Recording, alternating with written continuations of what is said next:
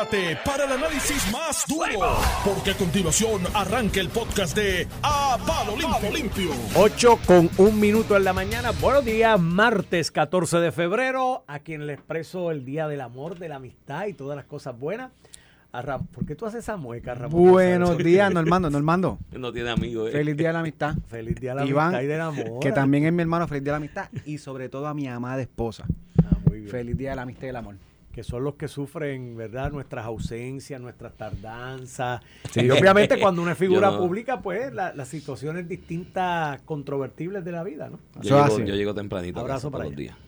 Todos Iván días Antonio. Rivera y Reyes en su programa. ¡A palo limpio! Estamos aquí, estamos vivos en San Valentín. El día del amor. día del amor. Y la amistad y ¿Tú todas esas cosas. ¿Quién? ¿Tú estás negro? ¿Estás No, de negro? bueno, estoy de de la- negro, pero voy con una corbata Ese roja fue lo, el- la la- Los de la UGT. los de CPU. Estos los de son CPU estaban pidiendo que te vistieran No, de negro hoy. ahí, por- Ellos están pidiendo, salario, CPU más- un aumento de salario. UGT. Es que aparentemente hay una discrepancia con el asunto de la reclasificación y la clasificación. Sí, de eso tenemos que analizarlo. Pero, pero tú estás de negro por guapa o por, por por CPU día y de- UGT. No por el día de la amistad. por el día de la amistad. pero ¿y porque- por qué tiene que ver negro si los negros uno Si se viste negro, entierro? No, no, no, porque va con una corbata roja en su Ah. momento, que es el día del color de la El- amistad. el- el- el- Porque el en Vega Baja el negro es por un entierro. El día bueno. bonito, Bueno. Mi hermano, te veo. día- te el veo ahorita en 14 televisión. de febrero, que es el día de los populares, sale el vestido de rojo sin que nadie lo señale, pues entonces nos lo van a matar ahora también con, con esta cuestión de vestirse de negro. Yo, yo ni, ni, ni, ni rojo me estoy poniendo el día. El día. El día de San Valentín. Ah, el día, ni el día de San Valentín me pongo rojo yo. Yo no tengo ropa roja. Es que el rojo. Yo no tengo como dos o tres camisas que es difícil. O sea, politos y cosas así. Sí, ¿no? el rojo no es para vestir. No es Las corbatas, sí, corbatas rojas. Y tampoco te debo tener una. no la uso nunca. Entonces, Mira, los arrestos. Está allá, arriba. Operativo, drogas, el operativo el flechazo, algo así, verdad. Hay ahí un montón de gente ahí arrestado, mira. Una señora en un andador arrestada. Este, imagínate, el flechazo a la violencia. Escondida. El operativo Ah, el operativo se llama el flechazo a la Porque es el 14 de febrero, la policía de Puerto Rico qué hizo creativo. hoy- Vamos a darles 10 chocolates a. Drogas, armas de- ocupadas en el municipio de Calle. De la policía, no, pero la señora. Y como es andador- 14 de febrero, le ponen el flechazo a la violencia. Yo, o sea, me si imagino que, yo me imagino que la doña ahí en el andador con las bolsitas, caminando por el pueblo de Calle y nadie sospechaba que vendía droga. ¿Y qué tú vas a pensar que una doña en andador vende droga? Y este otro tiene cara de que. De que. Muchacho, Mira, mira Iván, para allá. Todo Vamos, a lo que vinimos. Mira, hay muchos temas que analizar. Hay encuestas por ahí. Yo las encuestas. De- el nuevo día. yo las encuestas esas no las analizo mucho porque tengo un problema con las metodologías y lo que vi y lo que leí de la edición digital. Pero que- de que sale en la edición Hoy todo digital. el mundo pues, va a discutir eso. hay que analizarlo porque, pues, mano, si tú... hay dos maneras de hacer encuestas. Tú puedes hacer encuestas para medir el sentir de la gente sobre determinados aspectos sociales, económicos o políticos, o puedes hacer encuestas para generar opinión de la gente y tratar de generar una opinión por, por los motivos que tú tengas. Y desde los cuestionarios tú te das cuenta cuando una encuesta está hecha para verdaderamente medir sentir o para generar opinión. Y pues si en una pregunta te ponen, y vamos a coger una por ejemplo, que hay otras ahí, de la situación del país, está mal, muy mal, y te meten una pregunta entre medio que dice, ni bien ni mal, ahí la fastidiaste, mi hermano. Ni bien ni la, mal, me da lo pues la- mismo. la fastidiaste, creaste una ambigüedad que era innecesaria que te va a afectar al final del camino la tabulación del verdadero sentir de lo que la gente piensa, porque si tú le metes ni mal ni bien a alguien que le está preguntando, una señora que va caminando por el supermercado, por el shopping center, y esta es la situación de la persona no sabe a ciencia cierta quién le está preguntando y por qué le está preguntando y para qué parecer, pues qué tú haces, Eh, ni bien ni mal. Y si no, pues si te identifica la persona que puede ser de un medio, te dice mal, porque como la retórica pública mediática de ordinario todo está mal, porque Es decir, vende, la noticia eso vende, es siempre lo que está mal. Eso pues es te dice mal. Entonces después al final del y camino... no es culpa ni de los medios, es que eso es lo que le gusta al pueblo consumir. Sí, sí, sí. eh, eh, O sea, lo normal no es la- noticia. El, el medio, el medio produce lo que vende, lo que, lo que llama la atención. Si tú pones eh, noticias positivas todo el tiempo en un telediario, todo el mundo cambia el canal porque dice, ah, esto, No, no, qué mira, aburrido por, esto. por un ejemplo, cualquier día, hoy lo pueden hacer. Busquen las portadas los primeros, de, los, de los tres periódicos que salen impresos y se van a dar cuenta que son noticias negativas o noticias vende. de pesimismo, noticias de tragedia. Hoy es Eso la vende. muchacha que la encontraron ayer en Canóvana. Eso Eh, vende, eso eso es lo vende la, la negatividad, el, el dolor y el sufrimiento ajeno o la percepción de sufrimiento ajeno vende. Tú, no- tú sabes que antes de Fatmagul, la novela más exitosa de toda la historia de la humanidad, ¿tú sabes cuál había sido? Los ricos también lloran, porque desde el título, ¡pam!, te enganchaba la venganza de los qué bueno que los pobres contra los ricos. Sí, que Que lloren también bueno porque que ellos no lloran. Y después de eso te engancharon Betty la Fea, que era ahí, ven, la venganza eh, contra las lindas. Pero, pero fíjate que las novelas siempre es así, el, el- la persona pobre o la persona Sí, buena, es la que está libreto. oprimida, la po Y la que rica, termi- es la que termi- pedante. es la que termina con el galán. Exacto. Y, y esas novelas que desde el título te enganchaban la venganza de los ricos, pues eran las que vendían. Y así procuraron, dice. Entonces, ahora bien, si tú quieres medir el sentir de la gente sobre la situación del país, pues tú le preguntas, ¿tú entiendes que la situación está bien o está mal? Pero a la que tú le metes una pregunta ni bien ni mal. Y después le pones abajo, ni, no sé. Mira, O sea, ¿cómo que? Espérate. O sea, el, el, el, el sentir de, la, de un individuo sobre cómo va el país en general, la situación, si va mejor, va peor, me imagino que eso también hay una amplitud ahí de, y una variedad excesiva, porque si el país va bien o va mal, pues ¿de qué? En lo económico, en lo social, en lo, en lo político, en qué aspecto. Pero yendo a la base, ¿quieres medir un sentir de la gente si está contenta o no con el gobierno? Que parece que este es el caso de la encuesta. Pues tú le preguntas, ¿el ¿va bien o va mal? Pero a la que tú le metes preguntas de ni bien ni mal, eh, no sé, ya fastidiaste la encuesta. O sea, no hay manera de medir ese asunto. Y digo, tampoco es secreto de que hay otras preguntas sobre lo de la reconstrucción también. Eh, ¿Va lenta o qué? ¿Sabes? Eh, digo, y en eso pues podemos estipular que en cuanto a lo de la reconstrucción, pues yo, te lo he dicho aquí, no se le ha, ha dado a la gente la impresión eh, de qué es lo que se está haciendo. O sea, es como que tienes que adivinarlo. Y Mira. eso ha sido una crítica constructiva que yo he hecho aquí a los que administran el gobierno de este país. Pero también en la ambigüedad, no, es que no se ve, bueno, no se ve dónde. Mira. Iván, y para contextualizar, a mí, y yo desde que incursé en política, siempre me ha gustado la parte de las encuestas y por alguna razón siempre estoy bregando con la parte de las encuestas en las campañas políticas, un tema que me gusta.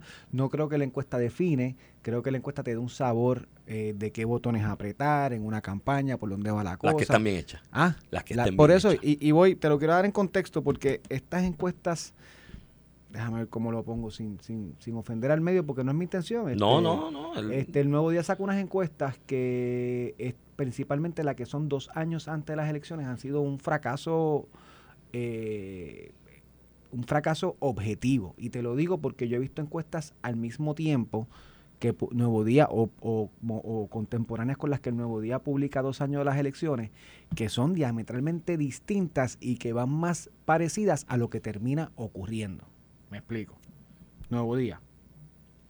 Cuando García Padilla y Fortuño eh, a dos años de las elecciones Nuevo Día los midió, puso a García Padilla 22%. Todo el mundo sabe que García Padilla ganó por punto 2 al final del día. Este, en la primaria de Rosselló y Pedro Pierluisi, puso a, a Ricardo Rosselló por 36%. Y todo el mundo sabe que esa elección se decidió por 2% al final del día. Y esta, y esta particular, que yo estaba en la campaña de Pedro Pierluisi como, como director de plataforma, esta particular a mí me, a mí me chocó mucho porque todos los instrumentos que estábamos mirando a nivel de campaña y otras encuestas a las que uno tenía acceso eh, reflejaban que era una elección cerrada de 5 a 7% consistentemente en todas las encuestas. Y, una encuesta de por sí, eh, cualquier error eh, lleva a una conclusión totalmente errónea. Recuerden que estamos cogiendo de, un universo de un millón de votantes, por dar un ejemplo. Estamos cogiendo de ese universo un millón de votantes mil personas. Usualmente la muestra es de mil personas. Aquí todavía no han revelado detalles de la muestra, los veremos más en, en- en- el camino. Mil personas. Y con eso queremos extrapolar que el millón de electores se está comportando eh, como esas mil personas que escogemos eh, eh, se comportan. Y eso es bien importante porque tú no puedes coger cinco personas en San Juan y 100 en Vega Baja, porque la población de, Baja, de San Juan electoralmente hablando es distinta. Igual no puedes irte a un sector particular, a una organización privada, a un residencial público y coger una sobremuestra porque no es el reflejo de la población. Y lo mismo pasa con las edades, con el sexo. Eh, de hecho, con las edades encuestar a los jóvenes en la misma proporción que lo que representan la, en la población es un gran error porque la, la, participación de los jóvenes en un evento electoral es mucho menos a la participación del sector de 50 en adelante. Así que todas esas, todas esas variables en una encuesta uno tiene que considerarlas y son eh, eh, un trabajo científico literalmente para que te dé para que te dé un ejemplo. Yo te voy, Batia, Batia en la primaria dos años de las elecciones de la primaria del PPD, Batia le estaba ganando por 38% a Charlie Delgado. Charlie Delgado le dio esa pela a, Eduardo Batia. 70%. Y esa misma encuesta, un año antes de elección, Wanda le estaba ganando a Pedro Pierluisi por un por ciento.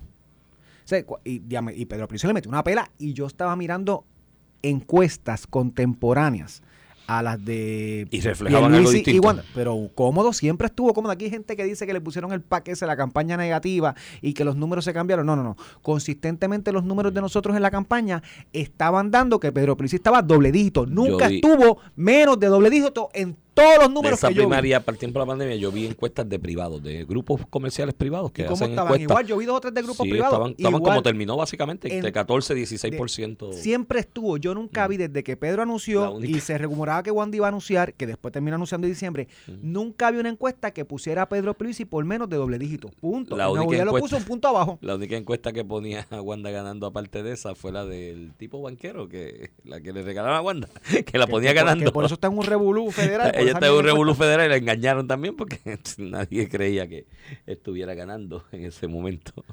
Este, así que, que no, pero más allá de lo del encuesta medio, yo creo que el problema es el diseño. Eh, eh, pues, vuelvo y te repito, tú puedes hacer encuestas para medir el sentir por distintos propósitos, ¿no? Y, yo he trabajado encuestas para grupos privados aquí, nunca para gobierno, eh, ni para partidos políticos. o sea, he trabajado y colaborado para grupos privados esencialmente comerciales o que tienen intereses comerciales o económicos en Puerto Rico que quieren medir el, sentir eh, en cuanto a la cuestión política y el, y, el, apres, el, apruebo o desapruebo de figuras políticas, de gobernadores, de legisladores y demás alcaldes. Y pues hay una... El cuestionario cuando, ah, aparte, y hago el paréntesis, yo no creo mucho en los métodos cuantitativos tampoco, para medir sentir social y político. Eh, ahí, quien fue mi maestro en eso aquí en Puerto Rico y que de hecho me hizo el favor de referirme a que profundizara en el tema fuera del país, el amigo Jorge Benítez, ex profesor de la Universidad de Puerto Rico, que está retirado actualmente. Eh, siempre tuvimos ese disenso porque él es muy cuantitativo y pues, medirle. Y yo creo que la mentalidad, de, el, sentimiento, la cuestión de la, del pensamiento, la mentalidad de un individuo, pues es sumamente volátil. Cambia, mira, instantáneamente por cualquier razón. Búscate eh, temas de interés del país que por la mañana la mayoría de la gente puede tener el sentir y por una frase o una expresión que haga uno de los involucrados en esa noticia del día en determinado momento cambió esa mentalidad automáticamente, pero automáticamente, desde por la mañana hasta por la tarde. Así que en ese aspecto yo no soy tan cuantitativo, yo soy más cualitativo, yo mido variables de, de otras circunstancias, eh, no necesariamente tratar de medir con números y dime y, y hacer una muestra y demás. Este, pero dicho eso, siempre una de las cosas que más trabajo da y que más y que más tiempo tienes que dedicarle al momento de tú hacer una encuesta de este tipo es al cuestionario. Tú tienes que refinar y redefinir y volver a refinar ese cuestionario para evitar que en alguna palabra dentro de la frase o la pregunta que estás planteando de alguna manera influya subjetivamente a la persona. Eh, para, y le dirijas una respuesta.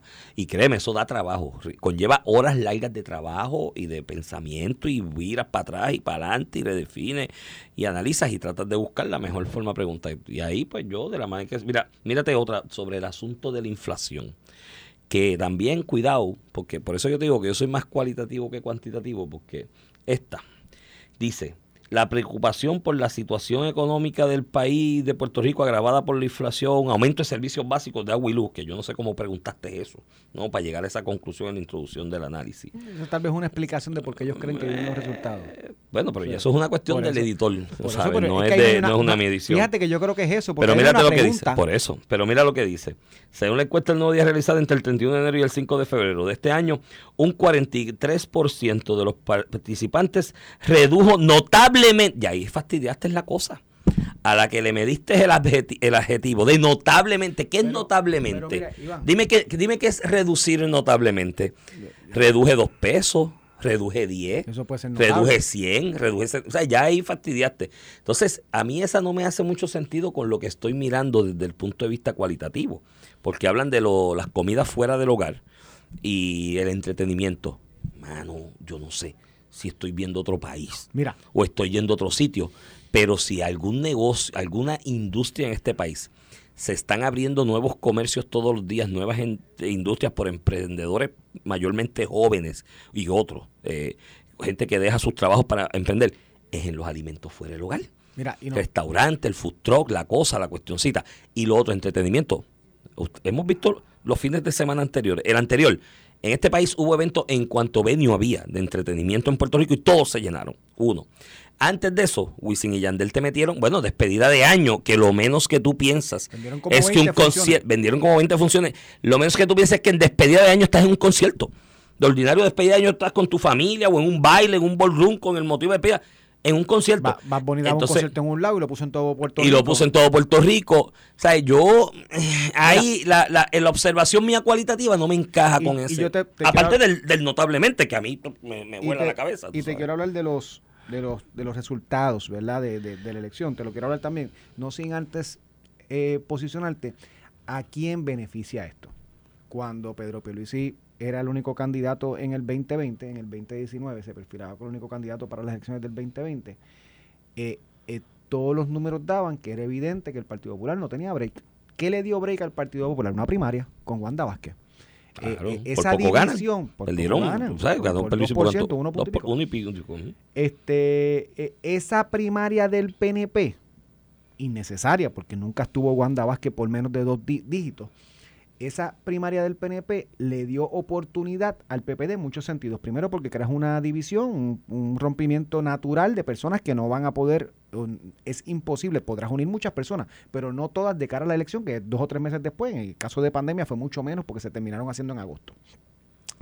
Este, y segundo, la parte económica. Tienes un candidato que tiene los recursos económicos para una elección general, pero los tiene que gastar en su primaria y tienes dos meses para recoger y balancear lo que puede ser la cobertura mediática en su contra. En el caso del PNP, eh, siempre ha sido mi hipótesis, no me crean a mí, busquen cualquier peri- los periódicos en noviembre del año de las elecciones y octubre.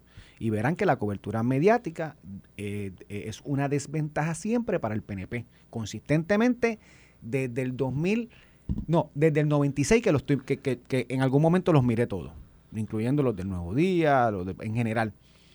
Este, segundo, o sea que esa primaria benefició. Hoy en día, una primaria del PNP, o que Pedro Pris esté mal, la percepción esté mal, beneficia al PPD, que todo el mundo entiende que no tiene break. Punto. Verás ma- eh, posiblemente mañana pasado que vendan las encuestas o de las cualidades de Jennifer González o de la primaria entre Jennifer González y Pedro Pierluisi. Un escenario donde Jennifer González sea mejor que Pedro Pierluisi, al final del día termina beneficiando al PPD. Porque aviva una primaria que necesita el PPD para, el igual, para igual que en el 2020 tener una oportunidad de ganar una elección que todo el mundo hoy entiende que está perdida. No nos llamemos engaño, vamos a analizar las cosas siempre a quién beneficia. En Vega Baja había una frase, digo en Vega Baja, no sé, mundial, follow the money, sigue el dinero. O sea, uno tiene que mirar al final del día dónde es que está el, el cachimiro, ¿verdad? O. cachimiro no en el sentido del dinero, el- a quién beneficia sí. para uno posiblemente entender. Bueno, a la larga todo se traduce en de cuestión hecho, económica. hasta para vender periódicos, a mí me a- a- si yo vendiera periódicos, Que a mí me encantaría de todos los Que partidos. haya primarias, revolú, que nadie sepa quién va a ganar. que Porque motivar entonces- una primaria en el PIB por primera vez. No, no, pero allá no. Porque ellos to- eh, eso sí que no se Eso es puede una dividir. asamblea sabia, que es como Allá- un oráculo. Fíjate que allá no se, allá no se pro- pro- promueve la división, todo lo contrario que las alianzas, que se una aquel con el otro, a ver si. Se promueve una primaria en el PIB, Mira, bendito. Pero ahora voy a la parte, y ya se nos está acabando el tiempo, pero Eh, lo seguimos rayos, después de la pausa. vuela. Este, la parte de las preguntas. Mírate, porque lo que llamó la atención de la encuesta, ¿qué pasó?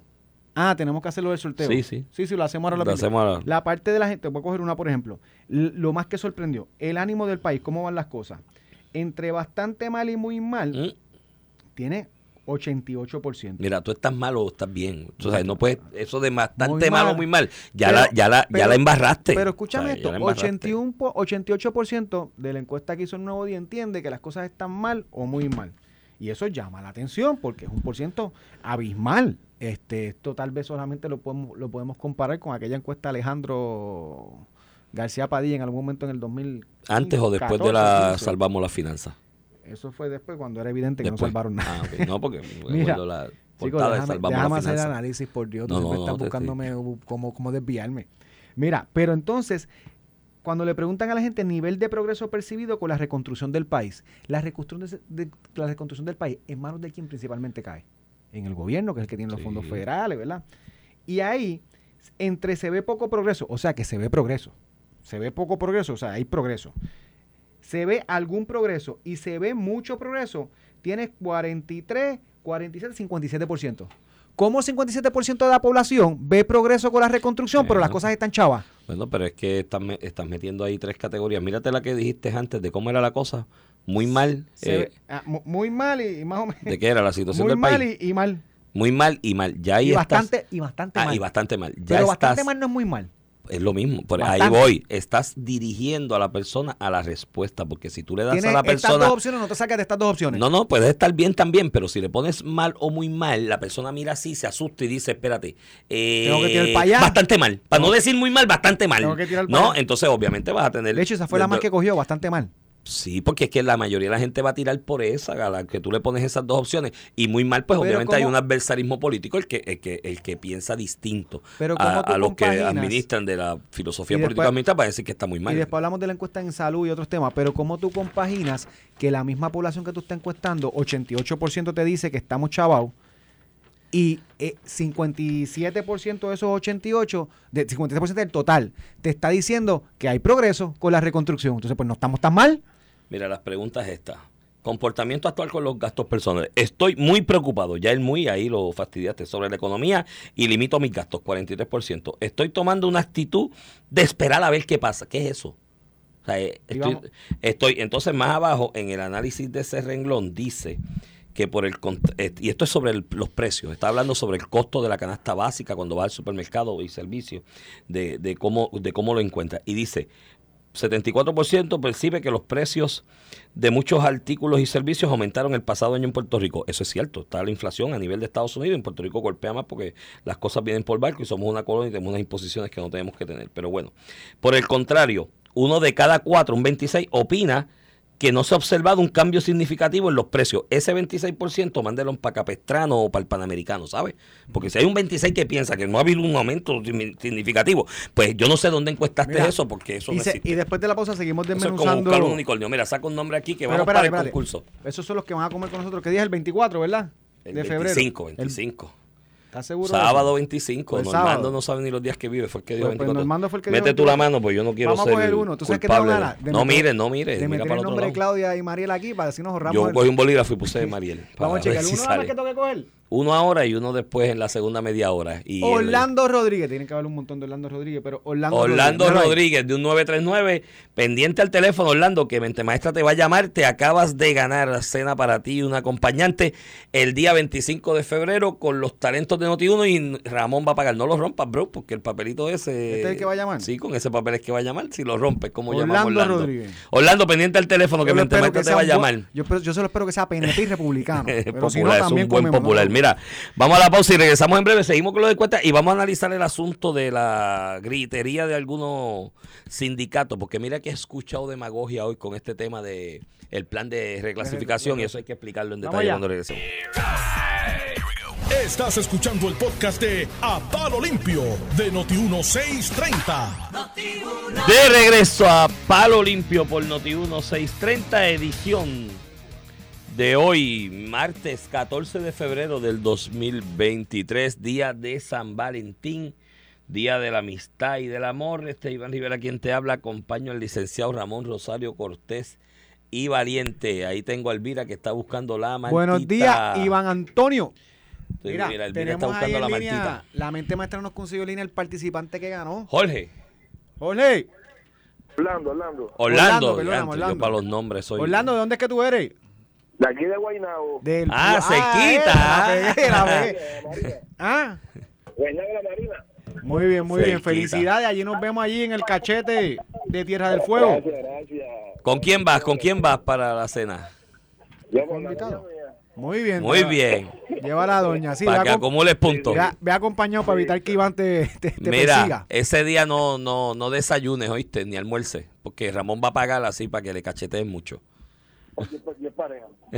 Muy bien. Oye, gracias, gracias Buen por la sintonía. por- Disfruta con la doña hoy, que eso es lo importante. Sí. Vedo, Gracias, cuídate, Orlando. Mira, eh, de Guaynabo, te lo regalo adelantado. dije. Te lo dije. ¿eh? Esto para entrar a la premisa que en Guaynabo todo el mundo es PNP. El 80% nada más. Digo, pues, eh, eh, Guaynabo, digo, no es como Bayamón. Bayamón hay muchos populares que votan por Ramón Luis. No, no, pero Guaynabo otra cosa. Mira, Guaynabo este, City, brother. ¿Te quedaba algo más de la encuesta? Mira, no, claro, porque otros temas, porque tenemos el tema del normal. Mira, y, vos- y- mirando los propios, los, ¿verdad? La- las cosas que no hacen sentido, yo creo que te compra la teoría que en parte es o una mala muestra combinado, no, una mala muestra combinado con, con la manera que hacen las preguntas. Esa misma gente que tú entrevistaste, lo hablábamos ahorita, que en 57% te dijo que había progreso con la reconstrucción. 57%, o sea, esto es abismal. pues, casi dos terceras casi Eh, dos que terceras entienden partes. que ha habido Ujú. progreso en diferentes escalas, polo, poco, mucho, mediano, Ujú. progreso con la reconstrucción. Esa misma gente, cuando le preguntan la percepción sobre el uso de los fondos de recuperación, o sea, la reconstrucción se hace a través de los fondos de recuperación, esa misma gente, entre no se están usando de manera correcta, este, algunos se usan de manera correcta, otros no, no está seguro, olvídate de ese, de ese otro.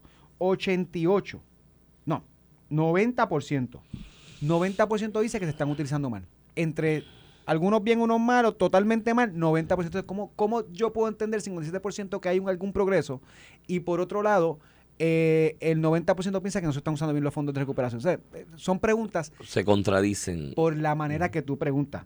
Mira esta, le luce de fondo. Digo, ese es el discurso de Jennifer también. A lo mejor es que el discurso simplista ese de no, yo Pues- busco los fondos y pues no, lo saben usar, no, pega. No, te compro esa porque entonces esa misma gente dice Dirían que, no hay, la reco- reconstrucción que no hay progreso que en no hay progreso en la reconstrucción. Pero mira, entonces, Sería lo lógico pensar. vamos al tema del coronavirus. o encuestaron Este- locos. este es También, mira, o encuestaron locos. Mira, eh, sí puede ser. Mira, sí, sí, porque gente bipolar. si te contradices Mira, así. Pero este, este es bello, el tema de la pandemia.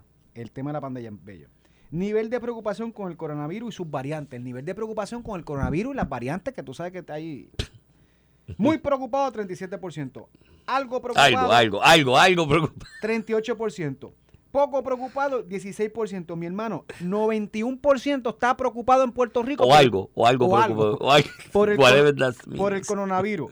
Entonces, cuando tú miras las estadísticas, 90% de la población se puso la vacuna 2, pero solamente el 36% se ha puesto la- las vacunas contra la variante. ¿Cómo tú puedes estar 91% Y no te pones la vacuna contra y no te pones la vacuna? Que está por ahí gratis en todos lados. Además, y aquí es que yo digo, 91% preocupado en Puerto Rico el coronavirus. Yo no veo una mascarilla hace como cuatro meses. ¿Cómo 91% está preocupado por la coronavirus y la variante?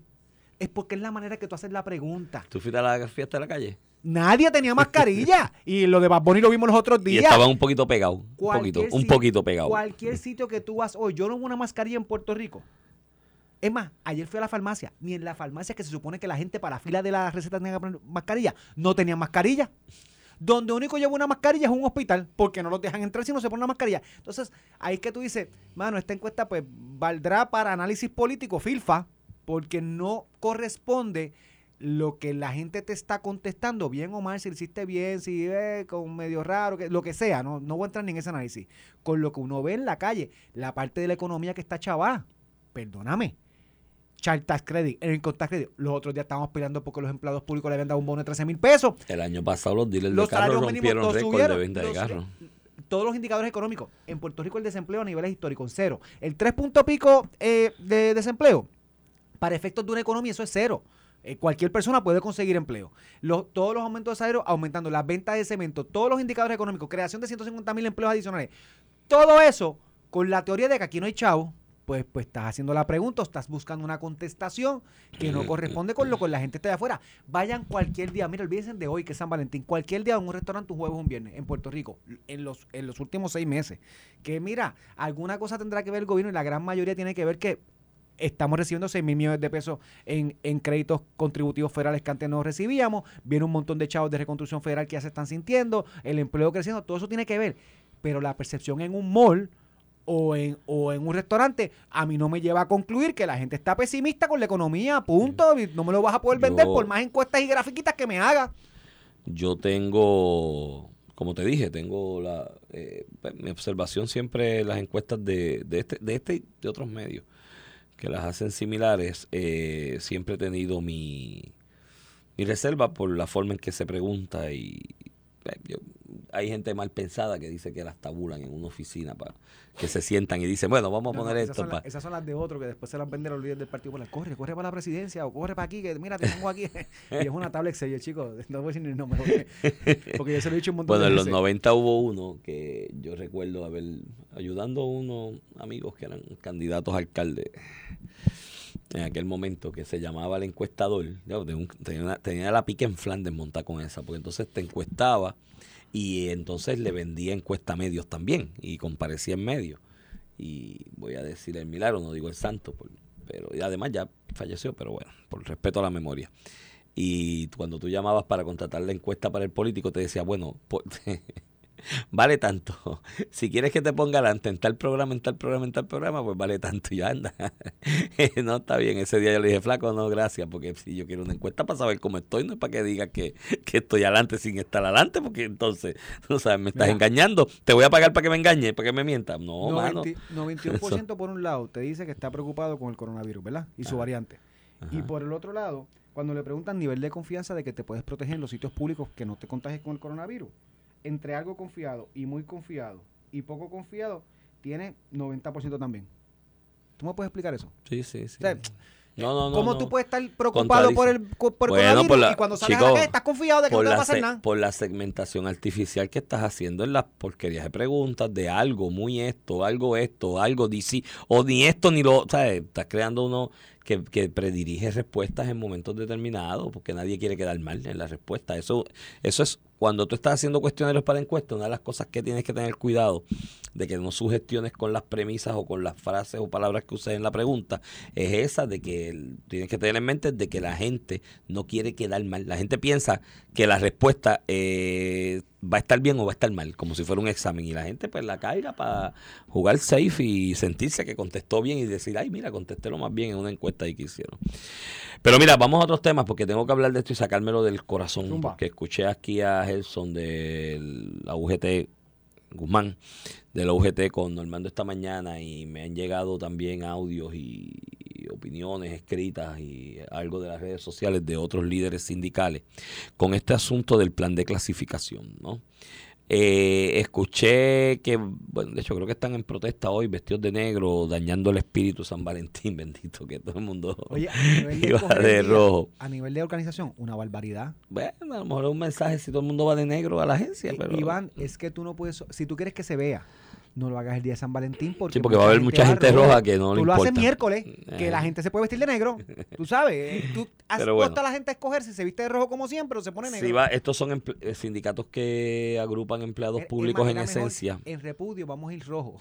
Era hasta mejor, porque ya la mitad de la gente va rojo. rojo. O sea, es que No, porque le decían populares después. Ellos no quieren que le digan populares. Ellos son de Victoria Ciudadana, ellos, que es negro. ellos no todos son populares, No todos. la mayoría. Pero hay uno que otro que es popular. Poquito. Sí, en lideratos sindicales. Pero la mayoría Lalo, están, la mayoría están este. Pedro Maimí está en el Partido Popular. Ya está él corriendo. corrió, candidatura. él corrió, Y corrió. derecho tiene. Sí, sí. No ganó en esa, no entró en esa Dicen que está de pero corrió. presidente municipal en Toa Baja. Creo que Vaco quiere correr ahora Ah, en Toa Baja. de alcalde de Toa Baja. ¿De verdad? Bu- Buen gallo, es Tipo buen, serio, buen gallo. serio. Sí. Pues mira, están ahí con el plan de clasificación por dos discursos paralelos. Número uno, bueno, no es el, dos, es el mismo, pero se enredan entre ellos mismos. Que el gobernador, cuando se, se propuso una medida para aumentarle el salario mínimo a los empleados públicos que no estaban al mínimo este paralelo que corre con los aumentos del sector privado de la enmienda esa que hicieron a la ley de salario mínimo, que es un disparate, pero bueno, este cierro paréntesis, que el gobernador dijo que vetaba el proyecto porque el plan de clasificación le iba a aumentar el salario mínimo a esos empleados públicos, lo iba a prácticamente equiparar y en muchos casos superar lo que es el mínimo del sector privado. Entonces, eso ocurrió.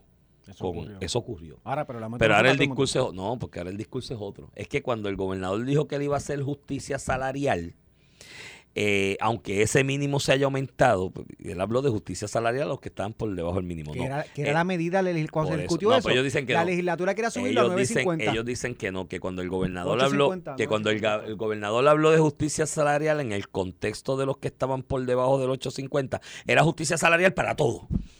Que ahora eso están al 850, pero no hay justicia salarial para todos. Y que entonces, en el plan de clasificación, tienes unas personas que recibieron un aumento de 700 dólares eh, en unas mismas funciones, ¿no? En una determinada agencia o un determinado grupo, recibieron un aumento de 700 dólares y otros recibieron un aumento más que de 5 dólares. ¿Y qué es eso? No es justicia salarial. Porque había que aumentar de 700 más. Pues entonces no era plan de clasificación, dabas al traste, porque el plan de clasificación procuraba que funciones análogas en distintas agencias en la nueva clasificación estuvieran para- paralelos o pareados en cuanto al salario. Pues si alguien se ganaba 700 más y recibió dos, y el otro recibió de aumento 702, pues quiere decir que tuviste uno que por años, por las mismas funciones, Cobró se menos. ganaba 702 más que otro que hacía lo mismo en otra agencia que cobraba menos. Entonces ahora no. Mira. ah, pero ¿cómo le va a aumentar 700 a aquel y a este no? Iván. Entonces, yo digo, yo entiendo el, el, el llorado de los líderes sindicales porque tiene gente en la matrícula La presión, la que te presión. dice, pero gallo, ven acá y fulana le aumentaron 700 pesos y a mí nada. Tú es que sabes, pero, eh, pero es que de eso se trataba el plan de clasificación, de crear una uniformidad, porque aquí ha sido un desmadre tratar de alguna manera de, de, de, de esta idea que se ha tenido del patrono único que El habló único. El empleador único que habló Ricky, la ley 66, aquella de Y Alejandro, te- de movilidad de lugares de agencia, de, de personal, porque tiene situaciones de agencias donde hay exceso de personal en ciertas áreas y en otros escasez, pues poderlos mover. Ese plan de clasificación era necesario. Pues eso conllevaba uniformar, o por lo menos algo parecido a uniformar salario. Pues si tenías uno que se ganaba, una, una secretaria, uno, qué sé yo, de lo que sea, que por las mismas funciones se ganaba 700 más, no puede pretender que porque le hayan subido 700 a la que estaba mal paga, en comparación con sus funciones, ahora a ella le den 700 más porque entonces se da el traste el propósito Y- y del voy- plan de Y clasificación. te voy a dar, Iván, y, y das en el clavo. Eh, la génesis de esto es de la campaña del 2016.